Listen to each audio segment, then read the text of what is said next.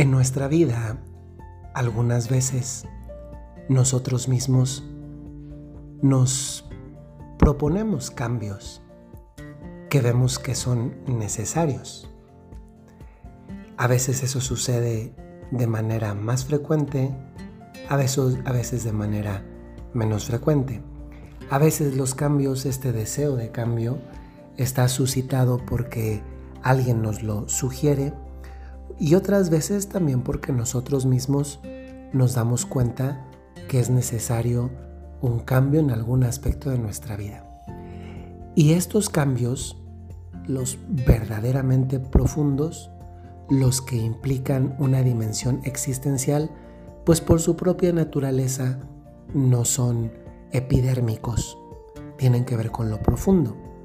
Porque es verdad que hay cambios, por ejemplo, las personas que hacen el cambio de imagen, que tenían un tipo de corte de cabello y después tienen otro, o un color de piel y después tienen otro, o que se hacen una cirugía estética y que por tanto su imagen antes era una y ahora es otra, o un cambio de imagen en su vestido, o, o el coche que se usa, la bolsa que se compra, los zapatos que se tienen, etc. Pero en el fondo nos damos cuenta y somos capaces de darnos cuenta que esos no son cambios que tienen que ver propiamente con una dimensión verdaderamente honda de la existencia humana. Y también experimentamos que muchas veces somos movidos por un deseo natural de, ir a más, de ir, por así decir, a una plenitud. Una plenitud que precisamente porque no la vivimos y no la experimentamos, eh, sentimos ese deseo, ese movimiento interior al cambio. Pero luego también en la vida hay momentos que ni teníamos planeados que no teníamos pensados y que nos empujan a cambio, nos orillan a cambio. Y uno de esos momentos lo hemos estado viviendo pues ya durante bastante tiempo los últimos meses. Y me refiero obviamente a toda esta pandemia. Creo que para este momento son muchos los que ya experimentan cansancio y, además un cansancio pues comprensible y hasta cierto punto legítimo. Pero si podemos decirlo así, este cambio que no ha sido ni buscado, ni querido, ni provocado voluntariamente por cada uno de nosotros, es el tiempo que es.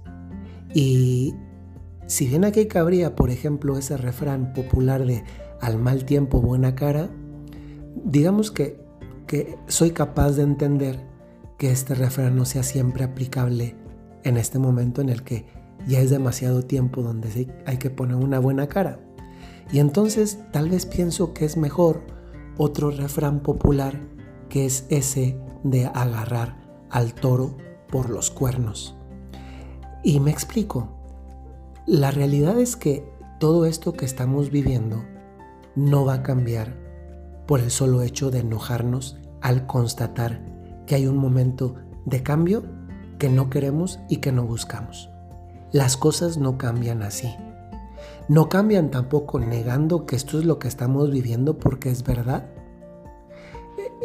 Esto nos sitúa en un ámbito que es el de enfrentar, vivir y si se puede decir así con una imagen tomada del mar, surfear el problema. En este caso, un, problema que, que no es una situación, sino que más bien es un periodo. Todo esto pues es un periodo problemático. Pero este periodo problemático también nos hace plantearnos cosas verdaderamente profundas. Todo esto ha modificado muchas cosas en nuestra vida. La manera de relacionarnos, la manera de trabajar, la manera de estudiar, incluso algo tan profundo como, como la propia relación con Dios, en el que no hay la manera habitual como desarrollamos esa relación que es, por ejemplo, visitando a Dios en su casa o, o comunicándonos con Él en la Eucaristía o recibiendo la Eucaristía. Es verdad, todo esto es, es un cambio, un cambio no buscado, no querido.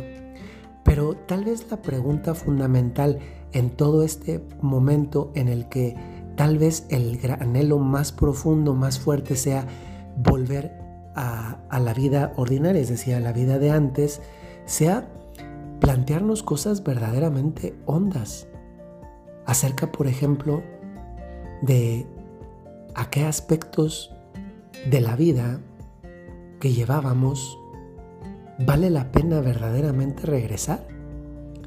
La realidad es que este tiempo sigue, que no ha terminado.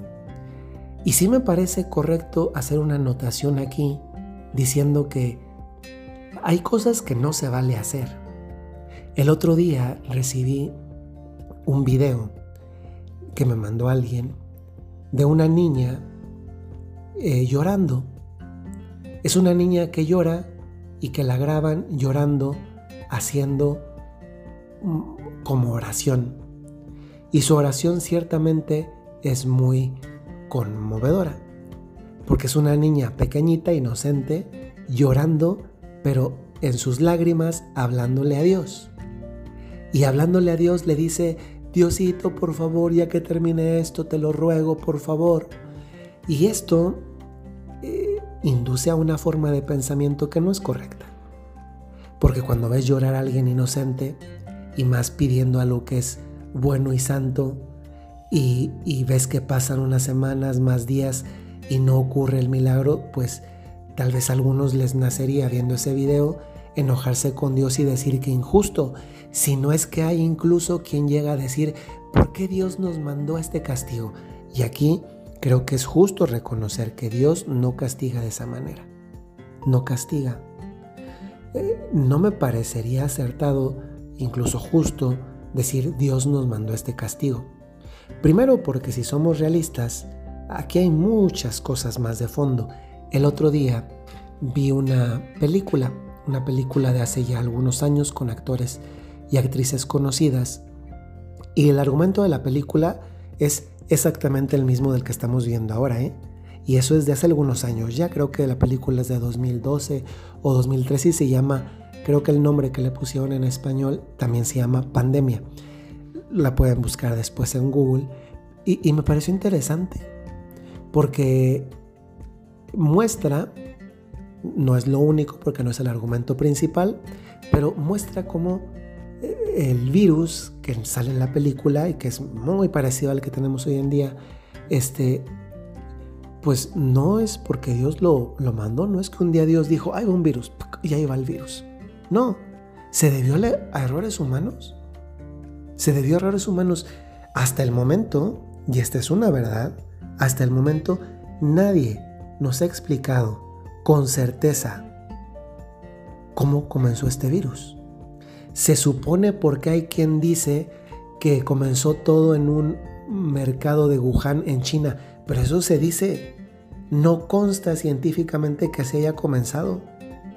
Hoy de hecho, creo que, que en, este, en, este, en esta sensibilidad, eh, pues tan fuerte que hay en el mundo, hay quien le duele decir o le duele que le digan que, el virus que estamos viendo es un virus chino. Cuando esta es la verdad, es un virus que nació en China, pues es un virus chino. Nació en China, es un virus chino. Y eso no debería causar ofensa a nadie. Esa es una verdad, pero parece que hoy estamos con la sensibilidad de que no nos gustan las verdades. Es la verdad. Ciertamente este audio, esta meditación no es para hablarles del, origen del virus, no, no es para eso, pero sí nos hace situarnos en la, en la línea de reflexionar cómo muchos de estos males llegan a ser problemas que no nos mandó Dios, sino que son errores humanos, que muchas veces se maquillan, se ocultan, se camuflan. Dios no nos manda castigos. Y la realidad es que en este momento por mucho que nos duela, y nos duele, y, confieso yo también, yo extraño mucho el contacto con las personas.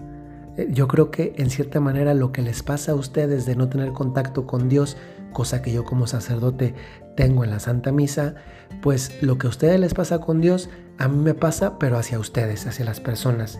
Porque pues el sacerdote a final de cuentas es, es es siervo pues, de, los, de los hijos de Dios. Pero si en este tiempo no hay posibilidad de tener contacto con los hijos de Dios, pues eso cuesta un montón. Entonces, la realidad es que este periodo que estamos viviendo, pues no va a cambiar porque nos enojemos. Tal vez se nos va a hacer incluso más, más sufrido.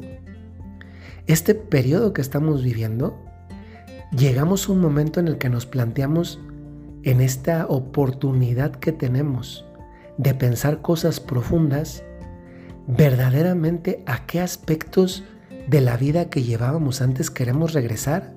Tal vez, tal vez nos hemos metido tanto de una manera negativa a toda esta pandemia que, que, ni nos hemos dado tiempo de preguntarnos a qué aspectos de nuestra vida, como la teníamos antes, sí queremos regresar. Porque seguramente que también hay muchos a los que ya no queremos regresar. Pero ¿saben qué?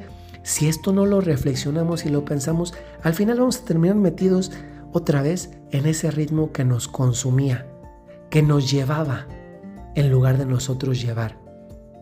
La vida, éramos llevados por la vida. Y por una vida que a veces ni siquiera era nuestra propia vida. Estamos en este punto en una oportunidad de reflexionar y de convertir la reflexión en oración, en diálogo con Dios para de cara a Él, de la mano de Él, preguntarnos a qué aspectos de nuestra vida realmente queremos volver. Porque queramos o no, bendito sea Dios, también ciertamente hoy no estamos en la misma situación que estábamos en enero o en febrero. Hoy se conocen más, más maneras de cómo tratar esta enfermedad.